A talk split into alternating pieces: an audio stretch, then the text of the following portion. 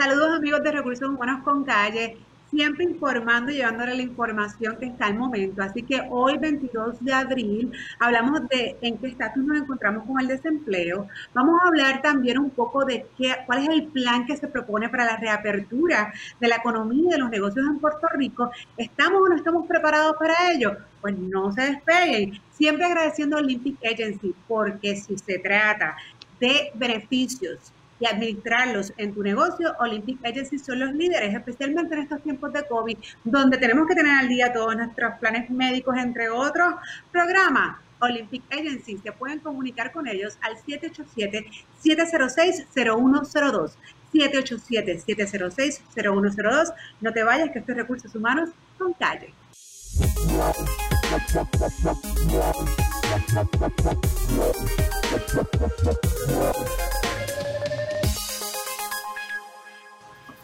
Amigos, como les comentaba, hoy vamos a estar hablando de unos temas sumamente interesantes eh, y vamos a mezclar aquí un poco la economía. Nos acompañan dos invitados. Tenemos a Nick Pastrana, nuestro amigo también y compañero de Economía con Calle. Bienvenido, Nick. Gracias, buenos días, Jessica. Buenas noches. Y también nos acompaña el señor Emilio Colón Zavala, presidente del Business Emergency Operations Center, que básicamente también está trabajando con toda su estructura apoyando al tax económico. Bienvenido, Emilio. Buenas noches a todos, Jessica. Buenas noches a ti también. Pues mira, yo quiero comenzar con el tema del desempleo. Yo sé que esto es un tema que un poco nos asfixia nos molesta este, y dicen, bueno, vamos de nuevo con la misma cantaleta, la misma cantaleta literalmente es la misma, porque no hemos adelantado mucho. Este, y, yo quiero hacer aquí, y, yo creo que hay unos puntos que, no se han traído a colación en muchas de estas discusiones, y uno de ellos es que tenemos que separar lo que son los fondos federales, los PUA, De los, estos 600 dólares adicionales que se van a trabajar para los empleados y para los contratistas independientes 600, versus lo que está pasando hoy día en Puerto Rico, que son los fondos estatales, que aún no llegan. Entonces, yo creo que aquí es importante mencionar que el Departamento del Trabajo no solamente está fallando al empleado, sino al patrono. ¿Por qué? Porque esto no es un beneficio que el gobierno te está regalando, es un beneficio que el patrono pagó. El patrono trimestralmente, responsablemente, con unas cantidades considerables del sueldo de sus salarios, paga adicional al Departamento del Trabajo. O sea, aquí el Departamento del Trabajo es, es ejecutar. O sea, que ese pago salga. No es poner el dinero, el dinero ya está. Y a mes y medio de, ¿verdad? Desde la primera orden ejecutiva, esto no ha sucedido. Entonces, sí, yo sé que hay unos retos, yo sé que esto no es tiempos normales, yo sé que la secretaria se ha expresado y yo sé que ella ha hecho muchos esfuerzos. De donde yo vengo, a mí me piden por resultados. Eso me parece un poquito eh, difícil a estas alturas, eh, un mes y medio que todavía sigamos con los mismos problemas, que si tenemos por ser tradicional, tenemos los mismos problemas, no los resolvemos. Entonces les pregunto, ustedes que son de esta área de la economía, que saben más que yo, eh, a ver si ustedes me pueden aclarar esta duda. Los patronos privados, y el por qué digo esto, porque luego lo voy, lo voy a unir con la, con la incapacidad del departamento de poder resolver. Los patronos privados no operan, tienen obviamente estas situaciones hoy día donde se han visto la necesidad, la mayoría de ellos, de que si no están operando, se santean a su fuerza laboral porque no reciben ingresos. ¿Usted me puede explicar cómo el gobierno, que está quebrado, eh, puede sostener el 100% de los salarios de los miles de empleados que tienen?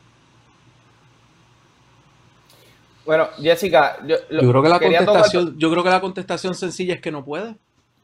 Eh, no es sostenible. Pero lo hacen. O sea, esto no es una, esto no es una. Bueno, lo que pasa es que eh, la Junta le dio unos recursos de manera temporera para, para manejar este, esta emergencia.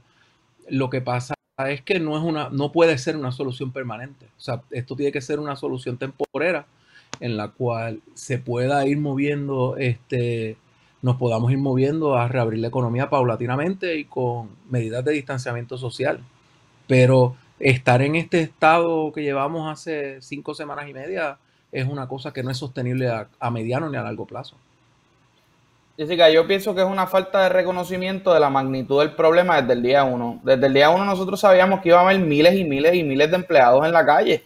Y obviamente que le tome por sorpresa al Departamento del Trabajo que iban a haber miles y miles de solicitudes y que no iba a poder atenderla, yo creo que, eso te deja mucho saber de, de, de, lo, de cuán preparados estábamos para la crisis económica que iba a acompañar esto.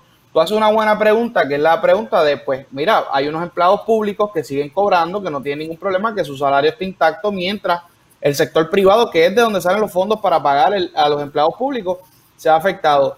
Mira, la solución desde el día uno es sencilla. Tenías que mover a todas las personas que siguen cobrando desde sus casas, llevarlos a esos empleados públicos, no los tienes que cesantear, pero llévalos a buscar la ayuda y a resolver el problema económico mediante, y son cosas que no son difíciles, eh, Jessica, son cosas que son, mira, llena las aplicaciones de SBA, llena las aplicaciones del desempleo, contesta las preguntas, contesta las llamadas, eso era cuestión de tú adiestrar a tu personal y no solamente el personal del Departamento del Trabajo, al personal de otras agencias, que es personal administrativo, adiestrarlos para que puedan adiestrar. Y al final del día hubiesen logrado una gran, hubiese sido totalmente diferente porque hubiesen logrado que mucha gente, mucha más gente se beneficiara de las ayudas que están allá afuera. Este, y obviamente lo hicimos al revés. La retórica, y creo que tenemos que aprender de esta para la próxima, la retórica no puede ser la economía para después y los empleos para después, porque esto es lo que pasa al final del día. La gente se da cuenta que la economía era importante cuando ya todo el mundo está en la, en la calle. La gente se da cuenta que todo esto era importante cuando, cuando la gente está sin, sin, sin sustento para su familia, pues esto no puede pasar. Mira, y, y, el por qué traigo el tema es porque yo me consta y tengo conocimiento de personas que están en su casa, tal vez hasta en puestos de confianza, con unos salarios altos, eh, por, no, por no mencionar cuánto. Eh, y entonces, cada vez que, escuchamos al Departamento del Trabajo y se expresa diciendo que estas posiciones son bien especializadas. Y yo lo puedo entender, yo trabajo, yo soy profesional de recursos humanos y trabajo en el campo y trabajo con muchas industrias y reconozco que puestos de trabajo son más especializados y más difíciles que otros. Ahora, que tú me digas a mí que el empleado del gobierno no tiene la capacidad para poder ser adiestrado en plazas especializadas, ocupa más. Porque ah, estamos limitando al Departamento del Trabajo. ¿Tú sabes cuántas agencias están cerradas? ¿Cuántos empleados con salarios sobre 3 mil y 4 mil dólares mensuales están en sus casas? No es la norma, pero los hay. Estas personas no pueden especializarse, no pueden ser adiestradas, porque yo solamente me estoy limitando y tengo una caja para trabajar con los del Departamento del Trabajo y esto es tan difícil. Es la NASA, que yo no puedo adiestrar gente me parece cierta incompetencia. Vuelvo y repito, al principio era obvio de que no estábamos preparados, era obvio de que esto iba a ocurrir, pero ya a estas alturas yo debería haber tenido un sinnúmero de... Oye, y no hay ni por qué solicitar dinero adicional al gobierno. Yo he escuchado decir, mira, ahora están eh, eh, eh, aprobando otros fondos adicionales, pídele al Departamento del Trabajo, porque, pero ¿por qué le tengo que pedir? si ya ellos están en la casa cobrando. No, y, el asunto no es, y de nuevo, el asunto no es de... El asunto no es de cantidades, el asunto es de timing, el asunto es que al final del día, si tú no, si, oye, si el empleador, primero que nada, tú tenías que, apoyar al sector privado e incentivarlo a que no tuviera que cesantear. Esos son otros 20 pesos, que eso es lo que está haciendo el PPP, pero a nivel local podíamos hacer algo similar. Pero vamos a suponer que no lo pudiste hacer, no lo pudiste ejecutar, whatever. Luego, te pasan los empleados al desempleo. Pues esa ayuda del desempleo tiene que ser una ayuda transitoria, pero tiene que ser una ayuda al, a tiempo correcto, porque si ya tú dejas a las familias sin un sustento por dos semanas, tres semanas, cuatro semanas, empiezas a tener un problema grande y es que esas familias empiezan a agotar sus ahorros, empiezan a agotar su crédito y a incumplir con sus pagos. Cuando vienes a ver, creas otra avalancha innecesaria de ejecuciones de hipoteca, de incumplimientos de pago, y la economía se ve afectada porque la gente no consume el mismo ritmo, por, por toda esa razón. O sea que esto tiene un, componente de, reloj que no es un componente de cantidad que después más tarde puedo dar más. Es que si no diste lo que diste ahora, eh, lo que tenías que dar ahora, en el futuro vas a tener un problema mucho más grande que no vas a poder ni siquiera calcular porque la economía es así. O sea, es un cúmulo sobre un cúmulo. Tú no puedes tener eh, un periodo en que tú secas los ahorros de todo el mundo, secas el consumo de todo el mundo, se, eh, eh, lo inhabilitas de hacer sus pagos en sus obligaciones y entonces esperas que la economía fluya. Pues no va a fluir, seguro que no, porque, porque la secaste, porque tenías los recursos para ponerlo en las manos de la gente y no lo pusiste a tiempo. Y ese es el gran peligro del manejo de cómo estamos entendiendo esta situación. No es una situación de, de, proporción, una situación de timing, de, tiempo. Y, y, acá viene otra preocupación, Nick, y es que quiero saltar un poco a lo que se está proponiendo con la reapertura de los negocios, porque eh, pues las personas me preguntan, lamentablemente mi contestación va a ser la misma que ha sido hasta ahora porque no hay nuevas. Eh, tenemos todavía dificultad para poder trabajar los puntos controvertibles, aunque según el departamento, pues se, ¿verdad? se aumentó eh, la capacidad de empleados y esto está mejorando. Según el departamento, pues las personas están eh, recibiendo, una gran porción de las personas ya comenzaron a recibir estas ayudas estatales, que fue las que mencionó Emilio ahorita, porque pues eh, son donde eh, desde, desde 33 hasta 190 dólares eh, semanal.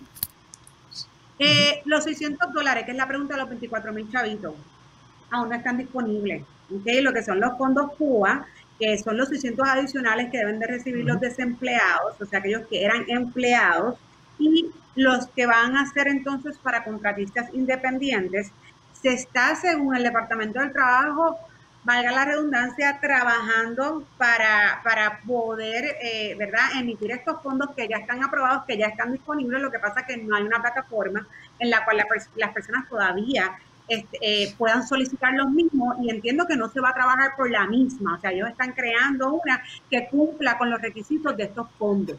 Por lo tanto, no están disponibles, no todavía. Ahora, mi pregunta hacia ustedes eh, es cuando estos fondos finalmente comiencen a, desembolsarse, que yo pues puedo presumir que será en las próximas dos, tres semanas, eh, entonces eh, estos empleados, pues estas personas que han Santiago en sus casas, finalmente van a empezar a recibir ingresos. Y es justo en el mismo momento donde se va a reabrir la economía.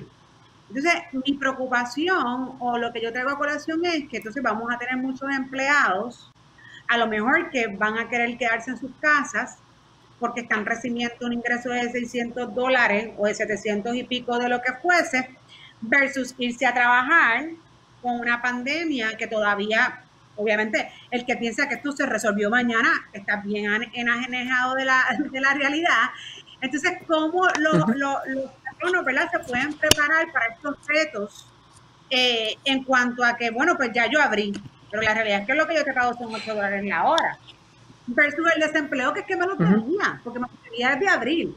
O sea, que, que eh, Emilio, te pregunto a ti primero, porque quiero primero que nos orientes un poco de cuál es el plan, qué es lo que se está proponiendo bajo el Task Force económico a la gobernadora y cómo esto podría afectar si en efecto se pone en vigor o, sea, o, ¿verdad? o se aprueba lo que ustedes están proponiendo.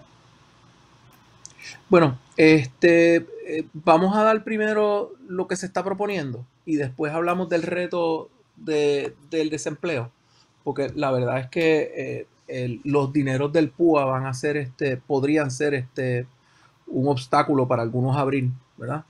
Eh, nosotros tratamos de, de montar un plan de regreso al trabajo basado en no sobrecargar la infraestructura hospitalaria, ¿verdad?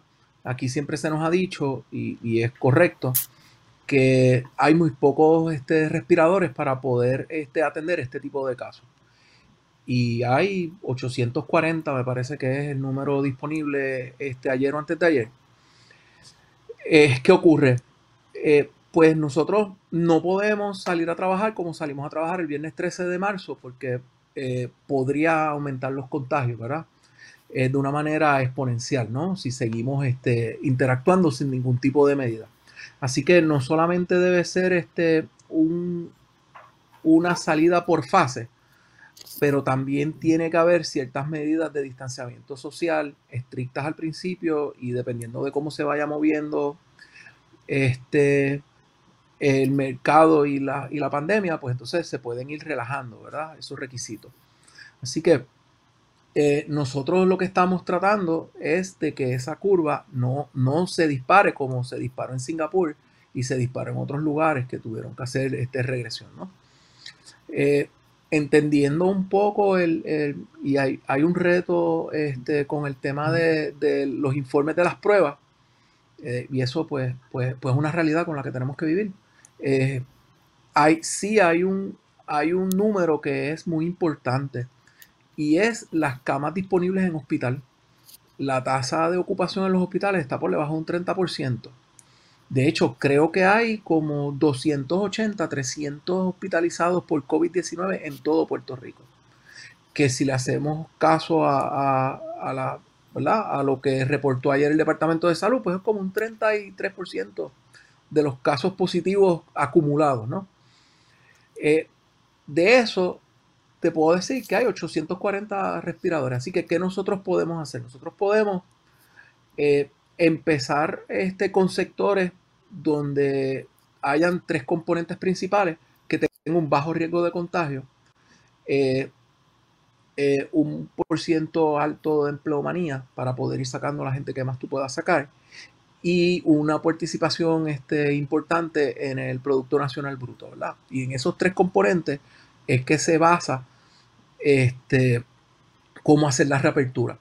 Por otro lado, el, modelo de, los respiradores y uno decir, pues mira, yo, yo aceptamos una contingencia y es que una fase de salir a trabajar cree, vamos a decir, una cuarta parte de demanda adicional por, por infraestructura hospitalaria, ¿verdad? Pues ese sería nuestra, nuestro ceiling, ¿verdad? No queremos, no queremos impactar la infraestructura hospitalaria más allá del 25% de la capacidad que tienen ahora. Eh, eso nos va a dar un número, eso nos da un número este, estimado de empleados que se pueden añadir, de un universo que se puede tirar a la calle a trabajar. Claro, eh, los, los patronos pues tenemos que irnos preparando, preparando unos planes de manejo y cómo nosotros vamos a atender eh, el, minimizar la probabilidad de propagar este, este virus, ¿no? Pues mira, hay distintas maneras, este, tener tener áreas de con sanitizer, este, usar mascarilla. Eh, hay muchas, limitar cuántas personas pueden estar dentro de un local o un edificio, eh, entre otras, ¿no? Eh, evaluar este, evaluar este, si hay empleados que son de alto riesgo, pues a lo mejor que ese empleado se quede trabajando de la casa en la medida que sea posible y así por el estilo, ¿no? y hay unas guías para eso que ¿Qué, tipos de industrias, para que el público pueda entender, sería lo que, lo que inicialmente conozco, ¿verdad? Eh, entiendo lo que me, lo que me mencionas eh, eh, sobre el, producto, ¿no? ¿Verdad? Y bruto, capital, que va a generar al país, la cantidad de empleados que entonces vas a poder dar trabajo. Pero en arroz y habichuela, para que la gente nos entienda, ¿qué tipo de industrias son las que se están recomendando comenzar poco a poco a abrir. Si, por ejemplo, hay una persona que nos está escuchando, está en su casa cesanteada eh, y trabaja para, qué sé yo, para a lo mejor la industria de construcción, que yo sé que poco a poco se han ido también un poquito flexibilizando, que sepa que probablemente lo pueden estar llamando las próximas semanas. Mira, el, el, caso de construcción, de acuerdo con un estudio que hizo el, la Escuela Graduada de Salud Pública, el doctor Heriberto Marín, es la industria que menos riesgo tiene de contagio, por razón este, de 3 a 1 sobre la que llega segunda, ¿no? Así que construcción sería uno precisamente por, su poco riesgo de, contagio, porque este, tiene impacto en, niveles de empleo y tiene impacto rápido en, en, en economía, ¿verdad? Impacto económico rápido. Eh, hay otro, otro sector que se está recomendando, es eh, lo que quede de manufactura que no haya salido. Este, por lo mismo, es una industria altamente regulada, igual que la construcción. Este tipo de, preparar este tipo de planes no es extraño para ellos, toman las medidas. Eh, también está el sector de la salud, el cual, pues, como te mencioné hace un rato, pues tiene un 30% de ocupación en los hospitales o menos.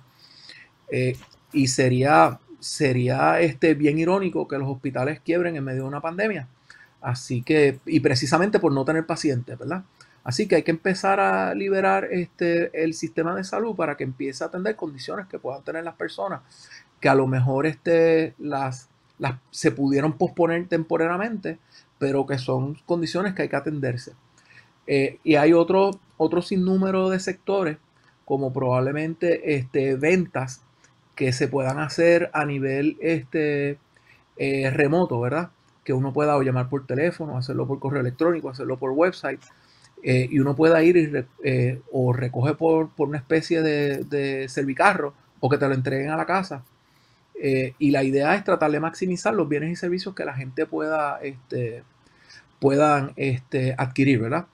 Claro, esos son a grandes rasgos, claro, hay otros sectores que, que son insumos estas industrias, los cuales pues tú tendrías que darle la oportunidad de que vayan abriendo también, ¿verdad? Uno podría hacer el tema de bienes raíces, o sea, uno tiene que, permitir este, hacer estos trabajos de bienes raíces, porque si no, pues puede eh, impactar negativamente hasta la industria de la construcción.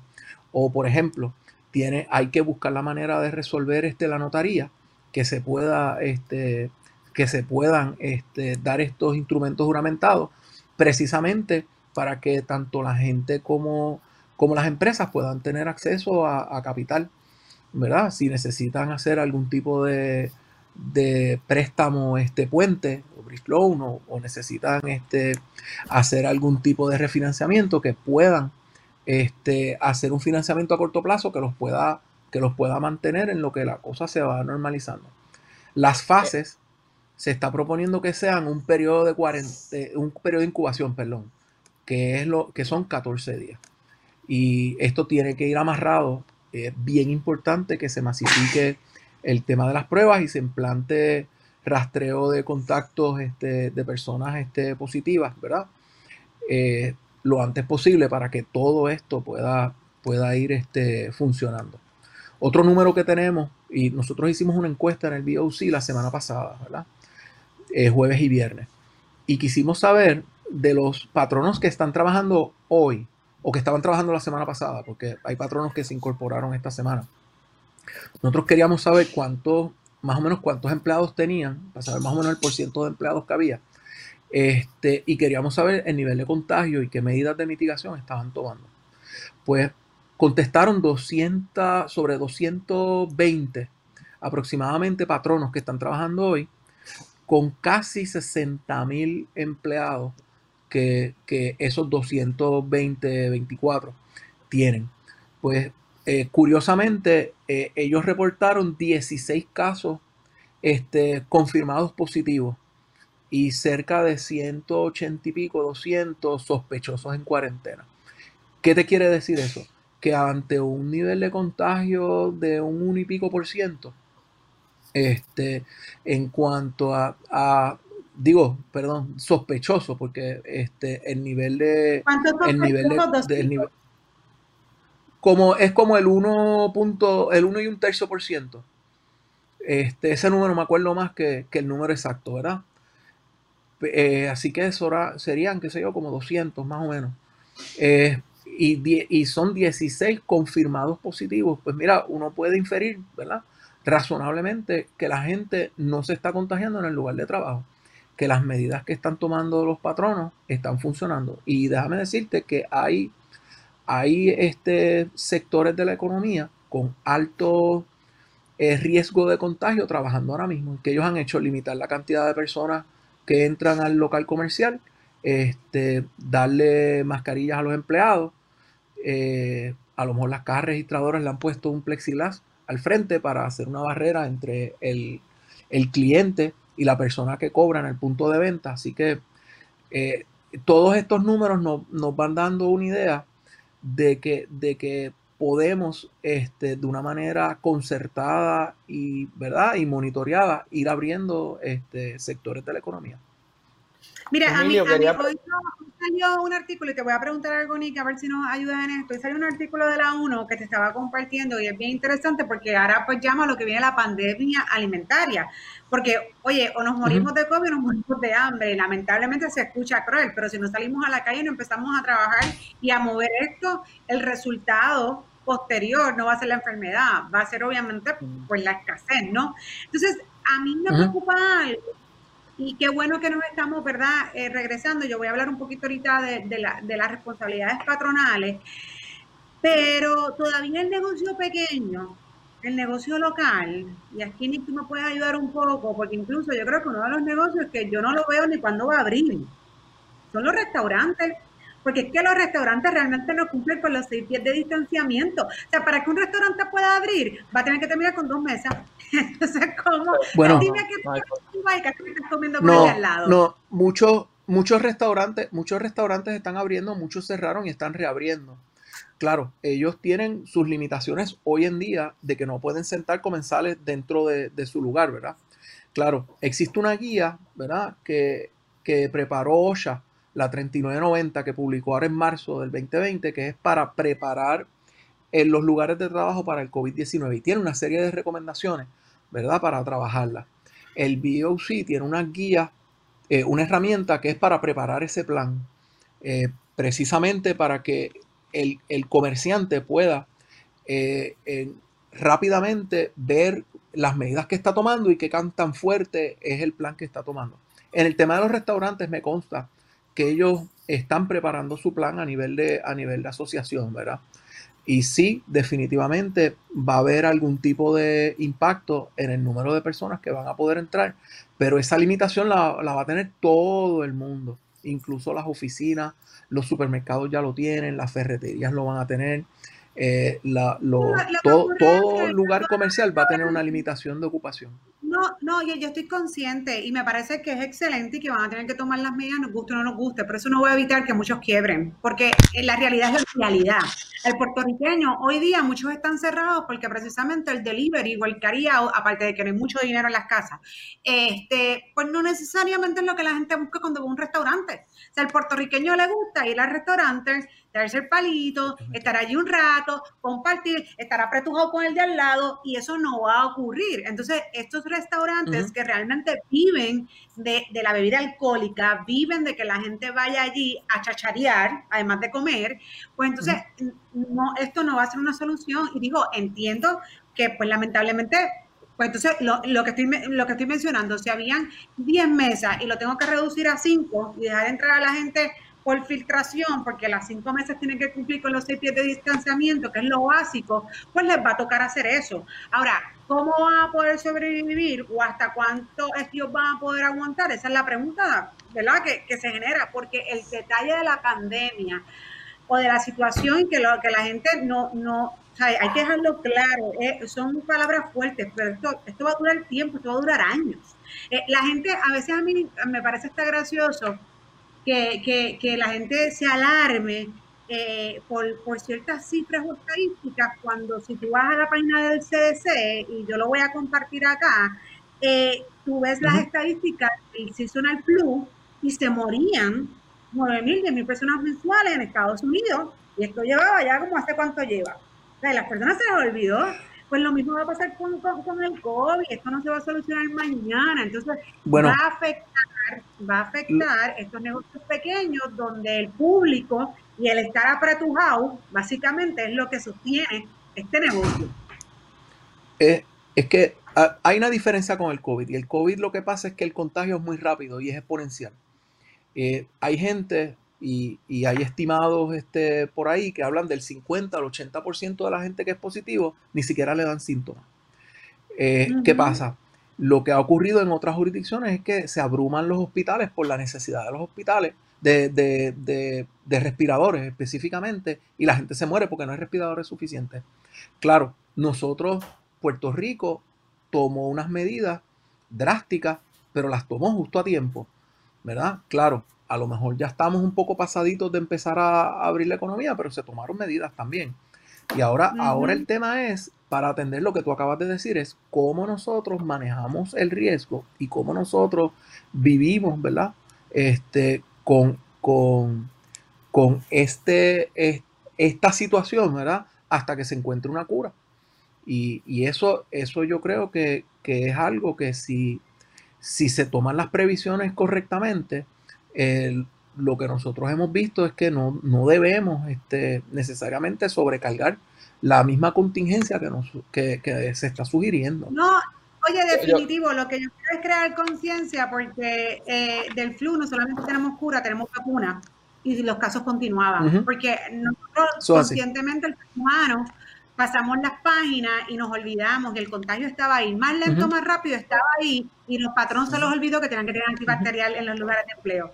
Pero nada, Nick, te pregunto, ¿cómo tú crees que, estas medidas, o nosotros vamos a poder salir a flote, y, si tú vislumbras eh, algún término que yo sé que es difícil, pero algún periodo donde esto casi volvamos a operar regular, ¿no? Sí, bueno, eh, todo va a depender de los avances médicos. O sea, yo no te puedo explicar y no te puedo decir cuándo. Y yo creo que eso es algo que la gente tiene que ponérselo en la mente y sobre todo el comerciante. El comerciante tiene que saber, mira, yo no tengo control sobre esto, yo no sé cuándo esto se acabe, yo estoy tratando de agarrarme aquí en lo que esto se abre y cuál es, cuál es la cuestión. Hay muchos negocios que no van a ser los mismos que antes y el comerciante tiene que empezar a reconocerlo eh, y aquí no solamente los restaurantes, el turismo por ahora, hasta que realmente no se encuentre una, un tratamiento eh, y no baje a nivel mundial todos los casos. Eh, el, negocio del entretenimiento, los conciertos, los eventos, los, lugares de eventos. O sea, yo creo que tiene que haber un reconocimiento de parte de nosotros que las cosas están cambiando y que hasta cierto punto uno tiene que empezar a mirar modelos de negocio que sean un poquito menos presenciales y un poquito de menos aglomeración y el comerciante tiene que empezar a mirar planes B y planes C en su negocio, en mi opinión, porque nosotros podemos querer reabrir toda la economía. Hay unos negocios que, se van a tardar un montón para abrir y que todo ese tiempo nadie lo va a poder esperar con su cash y con y con y sin ingresos. O sea, lamentablemente, como tú dices, van a quebrar. Así que yo pienso que tenemos que internalizar que esto está trayendo unos cambios fundamentales eh, por lo menos hasta que llegue una, un tratamiento médico que sea asertivo, está, está trayendo unos cambios fundamentales en nuestra estructura y en nuestra economía. Y que, y que hay, hay, hay trabajos que lamentablemente se van a tener que mover a hacerse online. Y hay cosas que lamentablemente se van a tener que, que, mover a hacer menos conglomeración y eso va a tener sus consecuencias económicas. Y creo que es bien importante lo que tú decías, Jessica, porque creo que ya tenemos que empezar a ver ese mindset y empezar, porque porque, eh, y esto lo ves en todos los aspectos, no solamente el comerciante, pero el gobierno está empezando, no, gente, esto es temporero, esto es temporero. Bueno, es temporero en la medida en que aparezca en, en ese tiempo que yo estoy esperando que aparezca algo médico que resuelva el problema. Pero si se sigue tardando y no tenemos control sobre eso, hay que actuar como quiera y hay que, y hay que tomar este, sus previsiones. Este, Por eso, o sea, se espera, se espera que una eh, vacuna no esté disponible en los próximos 12 a 18 meses. Entonces, la pregunta es, ¿nos mantenemos cerrados en la casa por un año y medio? Pues, no se puede, hay, que tener plan B también. y hemos visto que, por ejemplo, el aeropuerto, pues tan reciente como ayer salió una noticia de 60 y pico de casos positivos. No sé, yo, yo simplemente, ¿verdad? Eh, cito lo, lo, que leí, no sé cuán eh, eh, eh, sea correcta esta información, pero eso es bien preocupante. Entonces, pues obviamente mirando todo este escenario es algo que, que, que, lo podemos controlar, pero no lo vamos a desaparecer. Entonces, antes de pasar a lo último, este, yo quiero hacer un llamado obviamente a los patronos y efectivamente, como mencionaba Emilio, yo creo que parte de que de, el gran éxito de esto va a ser que los patronos cumplan, ¿okay? que los patronos en efecto eh, eh, traigan las guías, ¿no? No solamente de OSHA estatal, sino federal, CDC, nos mantengamos informados todo el tiempo de cómo hacer para que los, programas de salud y seguridad obviamente funcionen y más allá le demos esa, esa seguridad y esa pertenencia al empleado de sentirse cómodo en regresar a su lugar de trabajo. Eso es lo primordial, que el empleado diga, mira, yo aquí veo que mi, ¿verdad? Que mi patrón no está tomando las medidas y me siento seguro, porque yo recibo mucho, ¿verdad? Obviamente por el foro eh, que nosotros atendemos, recibo muchísimos mensajes de empleados que me dicen, pero es que me tienen en un lugar de 140 empleados donde todo el mundo está encima de todo el mundo. O sea que, es importante, y vuelvo y lo digo, que los patronos no solo, oye, y, hay, y, hay, dos cosas. Primero, que estás en incumplimiento legal, que vas a tener unas repercusiones legales, eh, que no voy a entrar en ellas ahora, por varios foros y no solamente es OCHA, eh, sino que es una conciencia llamado de responsabilidad social. O sea, tú no quieres que un empleado llegue y se afecte en tu trabajo. Pero del mismo modo, y el último tema porque ya se nos corta el tiempo, yo tengo que también decir que el individuo tiene que poner de su parte. Porque en los lugares de trabajo, cuando hablamos de, cuando estamos trabajando y obviamente las reglas eh, y las recomendaciones de OCHA son unas, no obstante, sabemos que tenemos nuestros baños que son comunes, eh, que están las reglamentaciones de OCHA, porque eso está y se, y se contempla, ¿no? Pero tenemos, por ejemplo, nuestras áreas comunes, ya sea de almuerzo, de estacionamiento o lo que fuese. Y ahí me quiero mover un poco lo que está pasando ahora mismo, que todavía estamos en una orden ejecutiva donde la gran mayoría de las personas están en sus casas y no deberían salir. No obstante, por lo menos en mi aspecto, Jessica, personal, que apenas sale, yo trabajo full remoto, trabajo un montón, pero remoto, eh, cuando me ha tocado salir, veo como hay personas que sí utilizan su mascarilla, pero eso no es suficiente, no les interesa, y, y lo digo porque incluso en cierto modo hasta me molesta que algo tan sencillo de guardar distancia y no la guardan, a menos que estén pampering, ¿no? Que venga un gerente y diga, mira, tienes que pararte aquí, tienes que estar acá. Y yo creo que eso es parte de lo que hay que dejar hoy claro también, porque esto es una responsabilidad del gobierno, del patrono y de nosotros como individuos. Porque de nada funciona si yo como patrono tomo todas las medidas de salud y seguridad, si cuando tú sales y vas al banco, vas al comercio, vas a donde sea, las violas por completo. Entonces, yo estoy viendo eso y, y, yo recientemente compartí incluso lo que pasó en Florida, que, que, aunque yo no auspicio que el gobernador haya abierto cerca de 800 playas, eh, que es puro entretenimiento en estos momentos, no obstante, yo mencioné, aquí pueden abrir la palguera, pero Jessica Santiago no, no se la ha perdido nada en la palguera.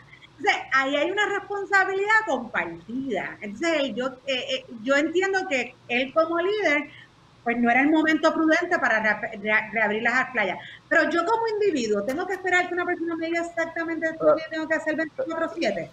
Bueno, eso, eso, eso es muy cierto. Sin embargo, yo creo que yo creo que debemos, yo creo que debemos movernos en estos días, ¿verdad?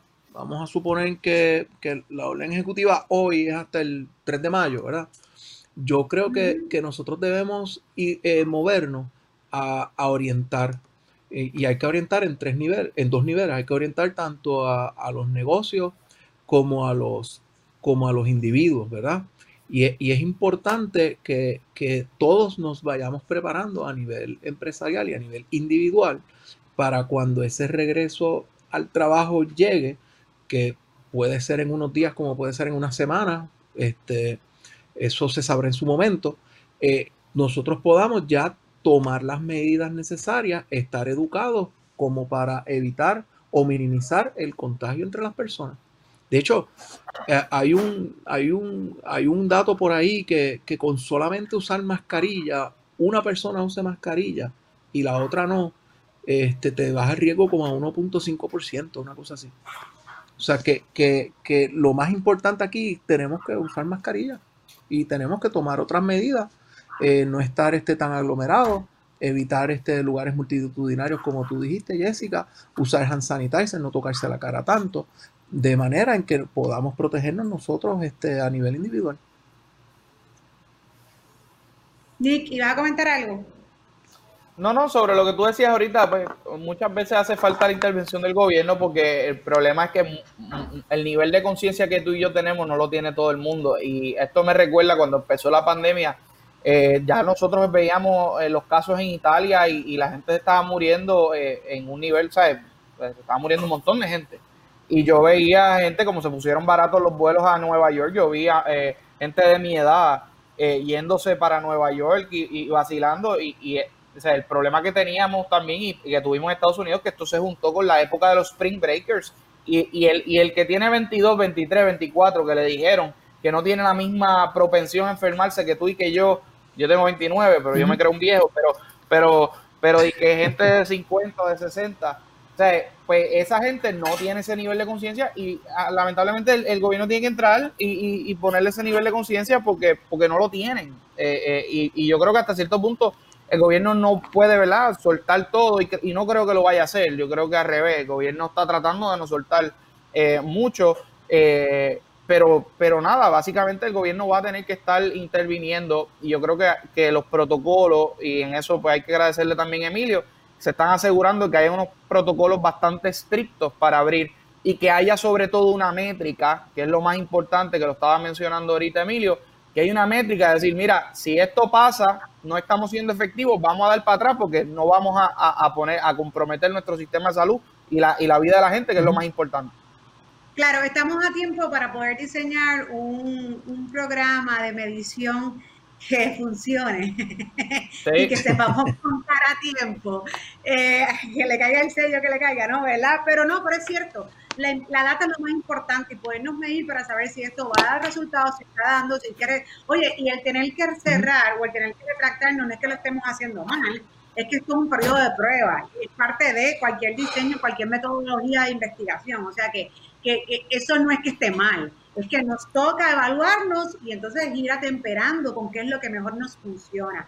Nada, yo, yo quiero cerrar con que también leí, yo sé que esto no es Puerto Rico, eh, yo, yo confío en que mi gente somos más conscientes y responsables, pero recientemente también salió una noticia en Nueva York donde, donde los oficiales y el gobierno, como mencionas Nick, me parece completamente injusto, que entonces ellos se tengan que exponer por la irresponsabilidad de otros, entraron a Brooklyn a un party de 60 personas porque ellos estaban allí, pues tenían un party, entonces le tocó a la policía entrar y romperlo, obviamente, porque pues están en cuarentena. esas son las cosas que yo digo, wow, eh, hasta qué punto nosotros los individuos no tenemos la responsabilidad de, de, de, de, de, oye, no solamente cuidarnos a nosotros y a nuestra familia, sino también a las personas que están trabajando para nosotros, que no, no se merecen que se pongan más de la cuenta. Pero nada, yo espero que hoy después de esto, pues, ¿verdad? Si hay alguien que tenía planificado un party, pues lo cancele. Eh, o a la playa tampoco vaya. Eh, ya total, ya pasó a exprimir y lo abrazamos en la casa, así que pasemos un verano no es nada. Gracias Emilio, gracias Nick eh, por su aportación y por información tan valiosa. Así que nada, público, gente que nos ve, nos vemos el próximo miércoles como siempre en Recursos Humanos Calle.